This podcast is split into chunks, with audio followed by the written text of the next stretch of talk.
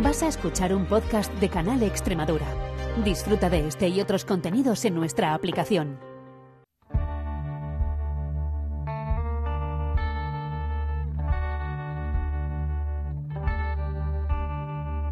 Las perras de Pavlov con Olga Ayuso.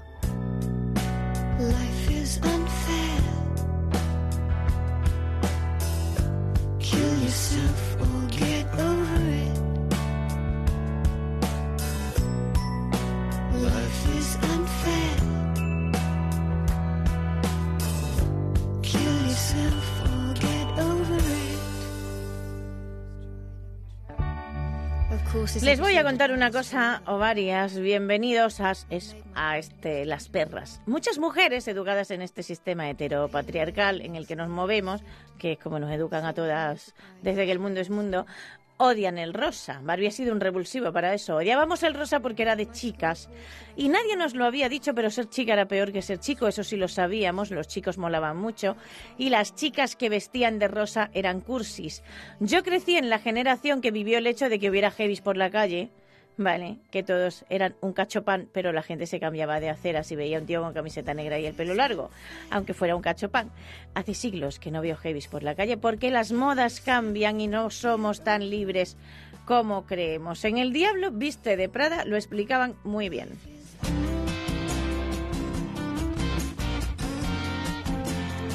Y voy a leer este diálogo maravilloso del Diablo Viste de Prada que decían, ¿tú crees que esto no tiene nada que ver contigo?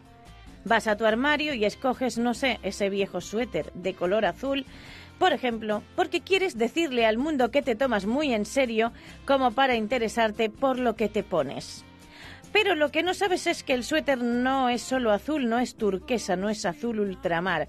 Es en realidad cerúleo y no te interesa el hecho de que en 2002 Oscar de la Renta hizo una colección de vestidos cerúleos. Y luego, creo que fue Yves Logan, si no me equivoco, el que hizo chaquetas militares cerúleas. Y luego el cerúleo apareció rápidamente en las colecciones de ocho diseñadores.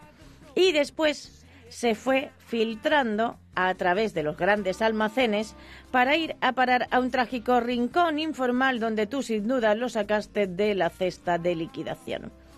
No obstante, ese azul representa millones de dólares e incontables empleos y es como cómico que pienses que tomaste una decisión que te exime de la industria de la moda cuando de hecho estás usando un suéter seleccionado para ti por la gente de esta sala entre un montón de cosas. La gente de esta sala era la gente de Prada, por supuesto. Y de eso, de por qué vestimos como vestimos, va este programa. Alonso Nieto Quilis, bienvenido. ¿Qué tal? ¿Cómo estás? Muchas gracias. Todo bien. ¿Qué tal? Pues bien, vamos a empezar, por favor, volviendo a explicar a la gente que no somos tan libres como creemos. Que esto es eh, que a lo mejor digo yo, pues a lo mejor tendríamos que dejar a la gente que creyera, que creyera que es muy libre, pero claro, es que luego en nombre de la libertad se hacen muchas cosas horrorosas. Pero es que no nos, o sea, no somos tan libres como creemos. Quizá el hecho de saberlo nos acerca un poco más a la libertad, aunque pueda sonar contradictorio, pero efectivamente si hablamos sobre todo del vestir, que además es algo que todos y todas hacemos, Sí, tenemos que hacer a claro fuerza, claro. a la fuerza. Yo no conozco a nadie Sí. que no lo haga, por suerte. Exactamente. Imagínate. pues al final Mm. hay una serie de variables que, que influyen en por qué compramos lo que compramos y una vez que hemos comprado lo que hemos comprado, por qué escogemos lo que escogemos una vez que abrimos el armario. ¿no? Hmm. Sí, estaba yo pensando también, bueno, es que esto, esto, esto da para mucho. Esto da para mucho, desde luego. porque claro, vamos a ver, eh, yo siempre he dicho, porque, porque yo siempre he estado gorda, siempre he estado a dieta, pero siempre he estado gorda, como todas las gordas, que siempre estamos a dieta, pero siempre estamos gordas. Y entonces yo siempre he dicho una frase horrorosa que digo, yo no elegía la ropa porque me compraba lo que me cabía. Esto, es- esto es real, porque no había tiendas para gente con cuerpos gordos. O sea, entonces yo es muy triste, pero no sé lo que me gusta, ¿sabe? O sea, no sé lo que me fíjate, gusta de ropa, no sé, no sé lo que me gusta, no, no sé lo que está socialmente a- aceptado como esto no es cursi, esto no es eh, hortera o estas cosas, porque sí que es verdad que pensamos en relación a los demás también. Vale. Totalmente. Y fíjate que, que es un buen ejemplo de cómo al final eh, por tener un tipo de cuerpo concreto te ves limitada completamente a la hora de escoger cómo vistes e incluso eso hay limitaciones que pueden ser más macro más micro me explico pues Sí, en tu caso eh, la industria de la moda directamente ni piensa en sí. personas con cuerpos más grandes no Ahora ya Mm, piensa, sí, pero antes Eh, no. Ahora parece Mm. que un poquito más, sí, Mm. efectivamente. Eh, pero incluso luego, una vez que pues el repertorio en el que tienes para elegir es limitado, pero incluso dentro de ese repertorio limitado, a su vez, a lo mejor escogías una prenda de un color determinado y te decía un miembro de tu familia, uy, ese color no te queda nada bien. Claro, ¿cómo vistes así? No sé qué. ¿Y eso te vas a poner? Más limitada aún. Sí, Y, y, y- de hecho eso, especialmente en la adolescencia, pero también en cualquier edad, ¿no? Eh, ese tipo de comentarios pueden influirnos mucho y pueden determinar eh, por qué vestimos como vestimos, por qué elegimos unas prendas u otras, ¿no? Sí. Adolescencia, estaba yo pensando. Es que a mí me dice ahora adolescencia y pienso, chicos y chicas también con la ceja con un tajo. Vale, pues todos tienen la ceja con un tajo, todos tienen la ceja con un tajo, ¿vale? Y me hace mucha gracia porque no es algo nuevo en la moda. Vale, que parece que es nuevísimo y que nadie se ha hecho una raja en la ceja Sí. para tenerla sin pelo, pero esto es más antiguo mm, que nada. Pero em, es curioso el ver cómo surgen las modas, como explicaba el diablo, el diablo viste de Prada, o sea, lo lanza algún diseñador, lo lanza no sé qué, no sé cuánto, lo ve alguien en alguien. Y eso lo hace lo mismo un extremeño que un madrileño, que uno de Sevilla, que uno de Sí, sí, Cincinnati. Y eso también es bonito en cierta moda, como en cierta medida, como Mm. eh, nos podemos influir unos a otros. Incluso a mí me parece bonito, hablando de la moda en concreto, del vestir, como eh, estas influencias no, pueden ser de cualquier persona. A mí, por ejemplo, me gusta mucho a la hora de vestir ir fijándome en la calle y no ir fijándome solo en los influencers que Mm. más marcan, sino en cualquier persona que puede darte una idea de combinar Sí, unas cosas u otras, ¿no? Al final, este aprendizaje por el cómo vemos en los demás ciertas cosas y nosotros las imitamos, porque Mm. eh, pues eh, puede ser que pensemos que molan o que no, o que van a gustar más o que de, de hecho vemos como a la gente les gusta, que se conoce como aprendizaje vicario, ¿no? Eh, pues, Sí. Desde luego que en el vestir creo que juega un papel fundamental. Sí, estaba yo pensando en influencers que hay ahora de con cuerpos gordos que tú dices, oh, qué bien viste esta muchacha, con cosas que antes te decían que si tenías un cuerpo gordo no te podías poner, como un No top corto, no puedes enseñar la barriga, no coja cosa ajustada, era como que no se te vea, básicamente, ¿vale? ¿Sabes? Que es una cosa que pasa mucho con las mujeres, que tienen... eh, mucha eh, mucho condicionamiento social, no mucho castigo social, Sí, sí. depende de por qué visten como depende de cómo vistan. Sí, totalmente, que obviamente esta, estas influencias o estas presiones nos afectan a todos, pero a las mujeres, vamos, mm, no espero que nadie dude de que efectivamente Hmm. les afecta mucho más, ¿no? Y incluso eh, tristemente, pues esto puede derivar en muchos problemas relacionados con la imagen corporal, ¿no? Que al final, eh, pues eso, tienes que llevar unas prendas determinadas dependiendo del tipo de cuerpo que tengas, Sí. puedes enseñar esto de una u otra manera, o por ejemplo, hablando de las influencias, también el hecho de cómo eh, en una imagen detenida pues puedes eh, mostrar el cuerpo quizá de una forma determinada, pero en la vida real donde estás moviéndote, te estás sentando, estás saltando, estás hablando, estás comiendo, estás Hmm. relajada, pues tu cuerpo se ve de distintas formas Sí. eh, con las prendas que lleves y no debería pasar nada, pero al final estas presiones eh, hacen mucho daño. Sí, ¿cómo funciona? Porque además es que hay un castigo también, ¿no? O un eh, que del reforzamiento y del castigo hemos hablado, pero no del modelado, que yo creo que es eh, bonito, adaptado a la moda, ¿vale? Cómo te van modelando los demás también, etcétera, Sí, sí, etcétera. sí. Hmm. Y además en ese modelado, o sea, al final el modelado se basa en asociaciones eh, pavlovianas de condicionamiento clásico, Vale. asociaciones en las cuales se asocia, pues, eh, Espérate, de, asociaciones pues, pavlovianas de condicionamiento clásico, esto lo tienes que explicar para torpes. Sí, porque a veces es- todo el mundo piensa que La Perra es un programa para psicólogo, pero es un programa para gente normal, no para Sí, vosotros. Al final, al final para que para que se entienda, es- Sí. O sea, con la palabra asociaciones realmente ya se entiende. Pasa Sí. que nos gusta ponerle Claro. apellidos. Claro, entonces, ¿qué sería el como- modelado? El modelado es un aprendizaje por el cual eh, tú ves que una, por ejemplo, otra persona emite una conducta y Sí. esa conducta tiene unas consecuencias positivas o agradables Claro. y tú emites una conducta mm, parecida o la misma con el objetivo Vale. de acceder a Claro. esas mismas consecuencias. Gordita se pone top, le queda bien, yo me pongo top y digo, uy, qué bien me queda, qué mono, y salgo a la pues mira, calle. Qué guay. Y, y ahí, Claro. y ahí está esa asociación de, oye, pues el top resulta que mola. Hmm. Ponerse top, molar. Pues yo también me pongo un top y también molo. Vale, qué guay, me gusta. Y, Sí. y- y al final esas asociaciones están constantemente influyendo en, en el vestir, eh, pues eso, con molar o con asemejarse a un tipo de persona, Hmm. incluso a una ideología, ¿no? Que eso también me parece muy interesante cómo mostramos nuestra identidad o nos mostramos al mundo de una u otra manera al escoger unas u otras prendas. Sí. Sí, porque vamos a ver, o sea, la moda también responde a los mandatos políticos y puede ser racista, puede ser fascista, puede servir para diferenciar a grupos fascistas como los skinheads. Yo Totalmente. estoy, soy de la época en la que había skinheads por la calle y, y ahí sí que nos cambiábamos de acera porque era como el horror, ¿sabes? O sea, Y al final eh, eh, ellos escogían una forma de vestir, incluso una estética, yendo más allá de, de solo las prendas, sí, eh, para diferenciarse del resto, para sentirse parte de un grupo más grande, que también eso es muy reforzante, es muy es un sentimiento de eh, muy valioso, ¿no? Que puede ser eh, con el grupo con un grupo de ese tipo o incluso también puede ser con un grupo de, por ejemplo, en los conciertos ahora está muy de moda que ciertos artistas tengan una estética o tengan una estética que gira en torno a ellos y la gente que va a sus conciertos vayan vestidos, por ejemplo, hay un Hmm. artista que se llama Fate, que es muy famoso ahora, me y si ves encanta. sus conciertos todo el mundo va vestido de verde. Me encanta porque es- últimamente ya siento el peso de la diferencia generacional que antes que, que antes no sentía. No tengo ni idea de quién es este señor que me cuentas, pero vale. ¿Sabes? Pues te lo recomiendo muy Pues estaba yo pensando también en cuando se estrenó la película Barbie, nos reconciliamos con el rosa y Sí, dijimos qué ese bien, es. y íbamos todos. Y además digo todos porque también iban ellos de rosa a, a, Sí, sí, sí. A ver Barbie. Entonces era, es como, oh, qué maravilla.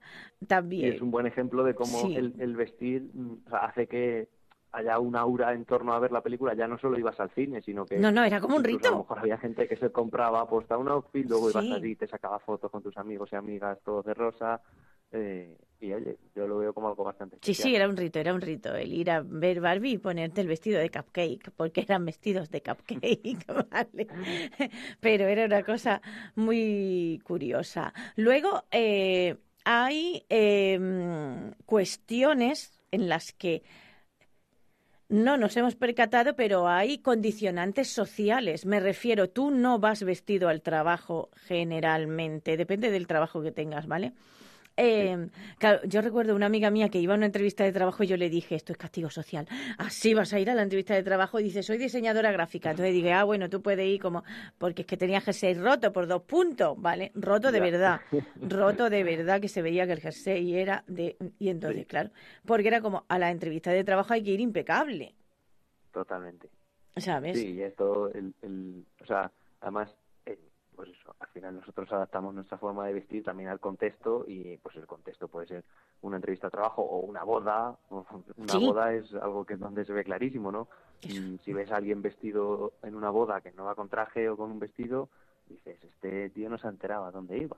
Sí, sí, sí. Y al final es, está totalmente condicionado socialmente y pues eso hablando, retomando lo que hablamos al principio de la libertad, hasta qué punto eres libre cuando escoges lo que te vas a poner para una boda. Claro. No, además es que te tienes que ir a comprar vestido. O sea, la boda te sale por un ojo de la cara porque te vas a comprar el vestido. Claro. Y que luego el vestido no lo usas hasta que tengas otra boda. ¿sabes Claro. Y hay gente que dice, es que no me puedo poner el mismo vestido porque es que es la misma gente de la boda. Digo, perdona, que no te puedes poner el mismo vestido. Vamos, un vestido Voy de esto que cuesta un ojo de la cara. se va a dar cuenta, ¿no? Claro, o sea, o sea, me refiero, hay todas hay todos estos condicionantes también.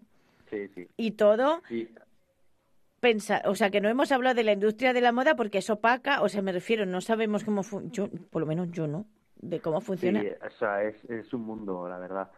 A, yo- a mí me gustaría estudiarlo muchísimo más, Hmm, pero sí, al final son las grandes eh, empresas de diseñador las que imponen en cierta medida las modas y luego van siendo las empresas más accesibles, pues los que llamamos de fast fashion, Zara, Bershka, Pull&Bear y esas cosas, las que copian eso que hacen las marcas de diseñador, pero a precios accesibles, de forma que al final marcan en gran medida cómo la gente viste en las calles, ¿no? Sí, y además es que la ropa se tra- como se transforma en una cuestión que yo creo que mm, eh, cada uno en su estilo, todo el mundo quiere sentir que viste bien o que es especial Sí, sí. vistiendo o que tiene un estilo propio. Sí, que al final eso, todo el mundo se viste y, y ya que es algo que tienes que hacer sí o sí, pues en general eh, se suele tomar un cierto tiempo en escoger unas prendas pues para acercarte a, a una identidad a la cual te quieres acercar, para huir de una identidad de la cual te quieres alejar. Eh, pues eso, todo el mundo se preocupa en cierta medida de, oye, estos dos colores me combinan, hasta el Sí. amigo que todos tenemos que más le da igual, eh, cuida un poco el decir, bueno, por lo menos voy a intentar pasar desapercibido Sí. y combinar dos colores que son gris y negro y no me la juego, ¿no? Exacto, sí. O cuando todo el mundo te siempre, el rojo y el rosa no pegan y de pronto vemos todo rojo y rosa a la vez, porque Sí, ya sí. pegaban. O sea, siguen sin pegar, señores, no pegan, pero ahora estamos acostumbrados a verlo juntos y ya no parece que pegan, pero no pegan. Y, al final eso demuestra que es más una norma social que Claro. una verdad eh, Absoluta. palpable, ¿no? Pues eso. Sí, sí, Eh, no, de teoría del color se podría hablar también, sí. Sí, sí. En, en TikTok salen muchos vídeos de la gama cromática que si combinas uno con el de enfrente dentro de la gama, no sé qué, y al final eh, yo soy partidario de que, de que puedes vestir bien, o sea, que al final vestir bien es algo súper subjetivo y yo creo que lo Sí. más importante es que te sientas cómodo, cómoda con lo que llevas. Hmm. Sí, otra cosa es que luego... El problema es que yo creo que, te- que tememos mucho el castigo social. Sí, sí, totalmente. Sí, que eh, te pones el rosa y el rojo y vas asustado a ver, te mira alguien de refilón Claro. y piensas, me ha mirado porque voy fatal. Sí, o te insultan rojo". directamente si vas con el top y eres O gorda por la calle, por- porque si eres gorda, pues te tienes que quedar en tu casa y que no te vea ni pirri, ¿sabes? Porque, totalmente. porque a mí me Ahí hace... que- también, Sí, hay también sí, que... perdona, perdona. No, iba a decir que en relación con eso también creo que es importante hablar de, o puede ser importante hablar de eh, las reglas verbales, ¿no? Esas Hmm. eh, creencias o ideas que guían nuestro comportamiento. Ay, sí. porque muchas veces, a pesar de que la gente te insulte por la calle, tú sigues vistiendo como quieres vestir, o, o ya no solo te insulten, sino que un amigo con buena voluntad te diga, oye, esto yo no lo veo mucho, y hay veces que esos comentarios críticos nos afectan, pero hay veces que no. ¿Por qué pasa eso de que a veces Ay, nos den igual esos comentarios? Eso es algo curioso y al final lo que lo explica son esas reglas o esas creencias sobre, pues, por ejemplo, eh, oye, yo me quiero poner un top y yo molo muchísimo llevando Sí. un top, me insultas y es que me da absolutamente igual. Porque yo tengo la idea de que mi top mola mucho. O yo no sé si es que ya nos da no igual. funciona. Claro, yo no sé si es que ya nos da igual porque yo, por ejemplo, que sí me compré ropa en verano y me compré por Sí. primera vez, tengo 47 años, ¿vale? Alonso, que lo sepas. ¿Sí? Me compré por primera vez ropa que me gustaba con 47 años. Oye, pues Vale. Claro. Es maravilloso porque de pronto dices, estoy enseñando más cuerpo que nunca cuando estoy más gorda que nunca. Y yo a lo mejor dije, pues a lo mejor es la edad. Vale, que también te da igual todo. puede- puede que también puede influir, sí, porque hay gente que tiene mi edad y no le da igual todo y es como, ay, Sí, sí, ay, claro. y eso te vas a poner y no sé qué. Pero suele ser gente que no ha hecho trabajo de aceptación corporal también, ¿sabes? De Sí, que no ha hecho terapia, básicamente. Sí, de- sí, y- de, oye, mira, que es un trabajo muy difícil. Mm. Por eso, o sea, porque luego sí que hay gente que usa la vestimenta como eh, que hemos hablado, ¿no? Tangencialmente de la imagen corporal, pero hay gente que usa la ropa para tapar ciertas partes de su cuerpo.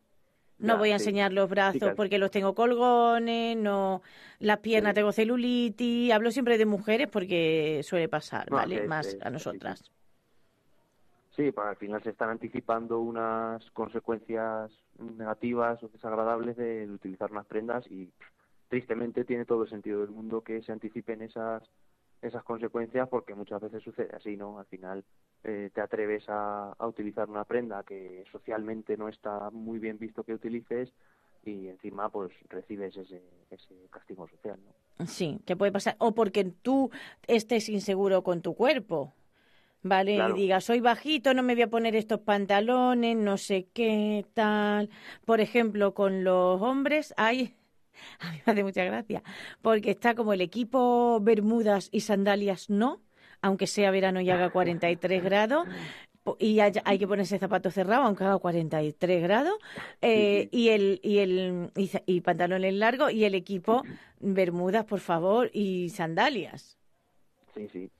Sí, que y, y también ahí mm, vemos un poco como muchas veces puede ser que el vestir responda a la situación, al contexto, a la circunstancia, claro y a veces responde a reglas, porque probablemente llevar un zapato cerrado en verano en Extremadura más a una regla, exactamente Sí. responde más a la regla. Llevar los zapatos, llevar sandalias es de, no sé, a saber qué, más que a la temperatura que hace y a la comodidad, ¿no? Y también de eso me gusta hablar de cómo, joder, utilicemos la ropa a nuestro favor. Eh, si hace un calor que flipas y resulta que hay una, una, un calzado que es descubierto y es más fresquito, pues oye, aprovechate de eso y úsalo. sí Pero a veces no es tan sencillo, ¿no? No, no, a mí me hace gracia porque yo siempre he pensado, o sea, claro, em, toda la gente que no ha tenido buena relación con su cuerpo ha tenido una relación con la moda disfuncional, ¿vale? Porque, y la gente que ha tenido buena relación con su cuerpo, yo pienso siempre como que ha podido elegir más, pero luego empecé a ver casos y mm, por H o por B la moda es algo que no nos deja eh, indiferentes por mucho que pensemos, ¿no? Como pensaba la del jersey azul del Diablo Viste de Prada, por mucho que pensemos que no, nosotros nos tomamos muy en serio y no estamos pendientes de lo que nos ponemos. A- Sí, al al final final. sí estás pendiente de lo que te pones. Sí, sí, totalmente. O sea, es, es algo ineludible, pero también por eso, porque al final todo el mundo nos vestimos, hay, eh, o sea, hay pocas conductas que todo el mundo emita y las que se me ocurren son las básicas para la supervivencia, pero desde luego que el vestir eh, realmente no, debe- no tendría por qué ser básico para la supervivencia, como el comer o el dormir, Mm. pero desde luego que todo, todo el mundo la emite, ¿no? Una vez veía a un estudiante de moda que decía, todo el mundo se cree que sabe de moda porque todo el mundo se viste. Sí, es verdad. Me recordó a eso que decimos los psicólogos de todo el mundo se cree que sabe de comportamiento Sí. porque todo el mundo se comporta. Exacto, sí. Estaba yo pensando también en los problemas psicológicos relacionados con la imagen corporal, eh, relacionados también, porque yo creo que ahora sí que como hay también más tiendas online y tal, aunque la industria de la moda es de las cosas más contaminadas, que esto también lo podemos hablar, porque la industria de la moda es horrible desde el inicio hasta el final. Gente de pie, o sea, en el final hay gente de pie muchas horas, con sueldos muy malos, doblando camiseta a, tu, a tutiplén, con problemas de espalda, pero antes tenemos el desierto de Atacama en Chile, lleno de fast, fast fashion, o sea, que la moda... Sí, sí, sí. eh, y también tenemos sueldos horribles que nos imposibilitan comprar pantalones de 100 euros que te vaya a durar toda la vida. Porque es que a lo mejor el pantalón de 100 toda- euros no te dura toda la vida tampoco. Vale. También, eso, eso es un, un hecho. Mm. Pero sí que las condiciones laborales en las que están las personas que fabrican las prendas, eh, que la mayoría de nosotros llevamos, eh, son desde luego deleznables. Y al final la mayoría de nosotros llevamos esas prendas porque Mm. son las más accesibles. Y quizá, pues eso, que si queremos comprar un pantalón eh, fabricado en España con materiales reciclables y demás, Sí. pues nos cuesta un dinero que, Que a lo mejor no tenemos. permitir.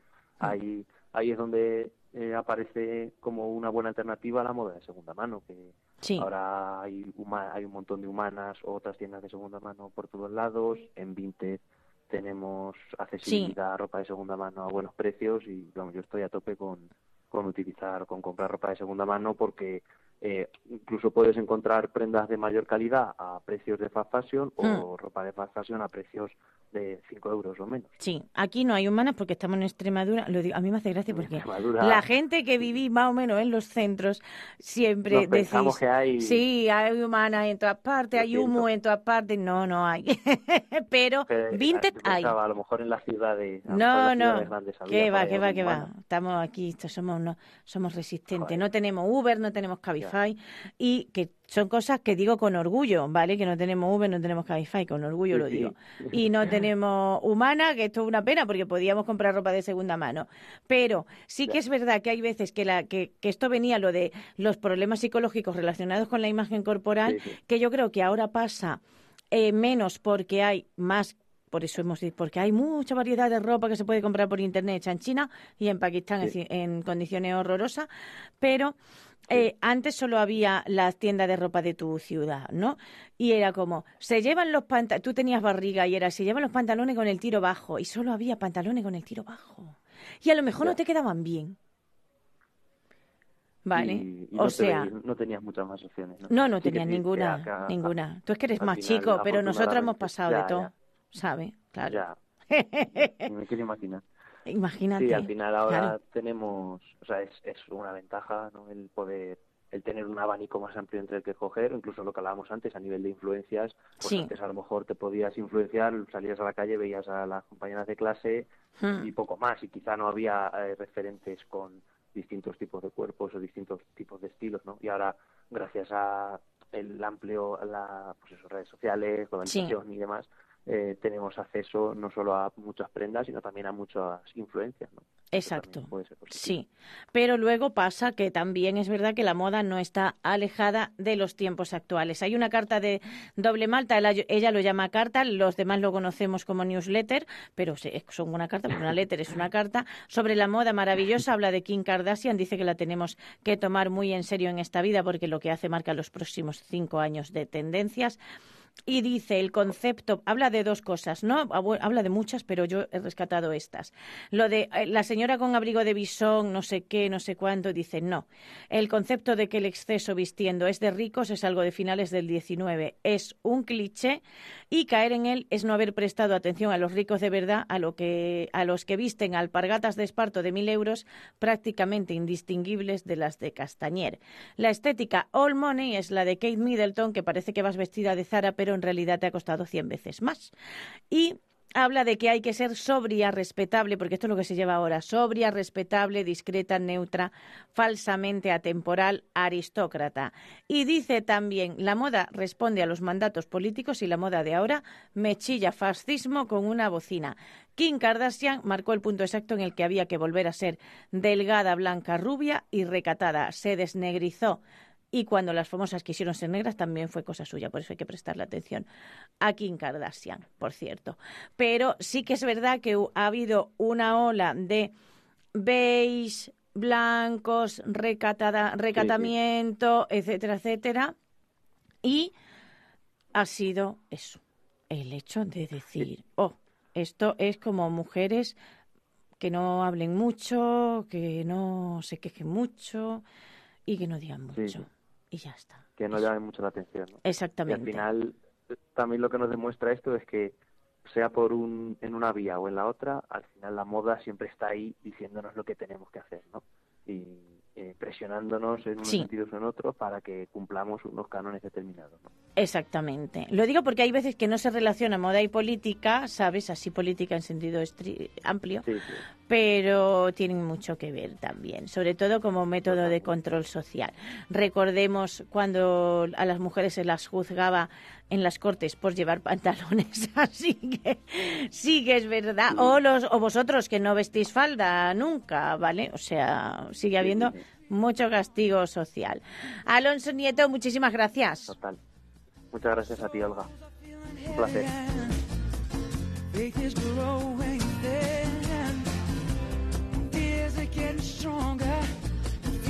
Them on the rise.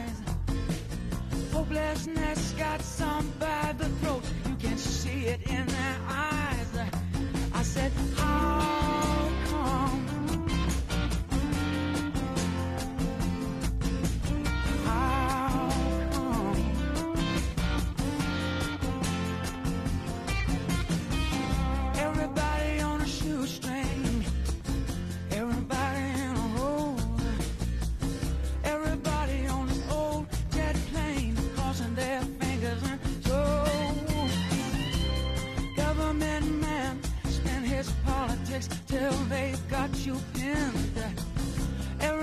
trying to reach out to each other, but they don't know where to begin.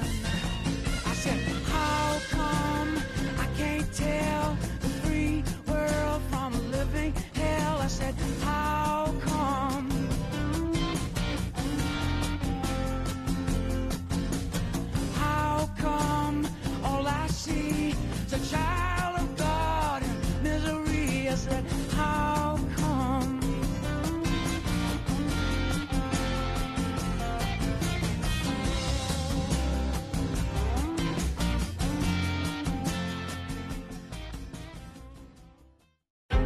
Has escuchado un podcast de Canal Extremadura. Disfruta de este y otros contenidos en nuestra aplicación.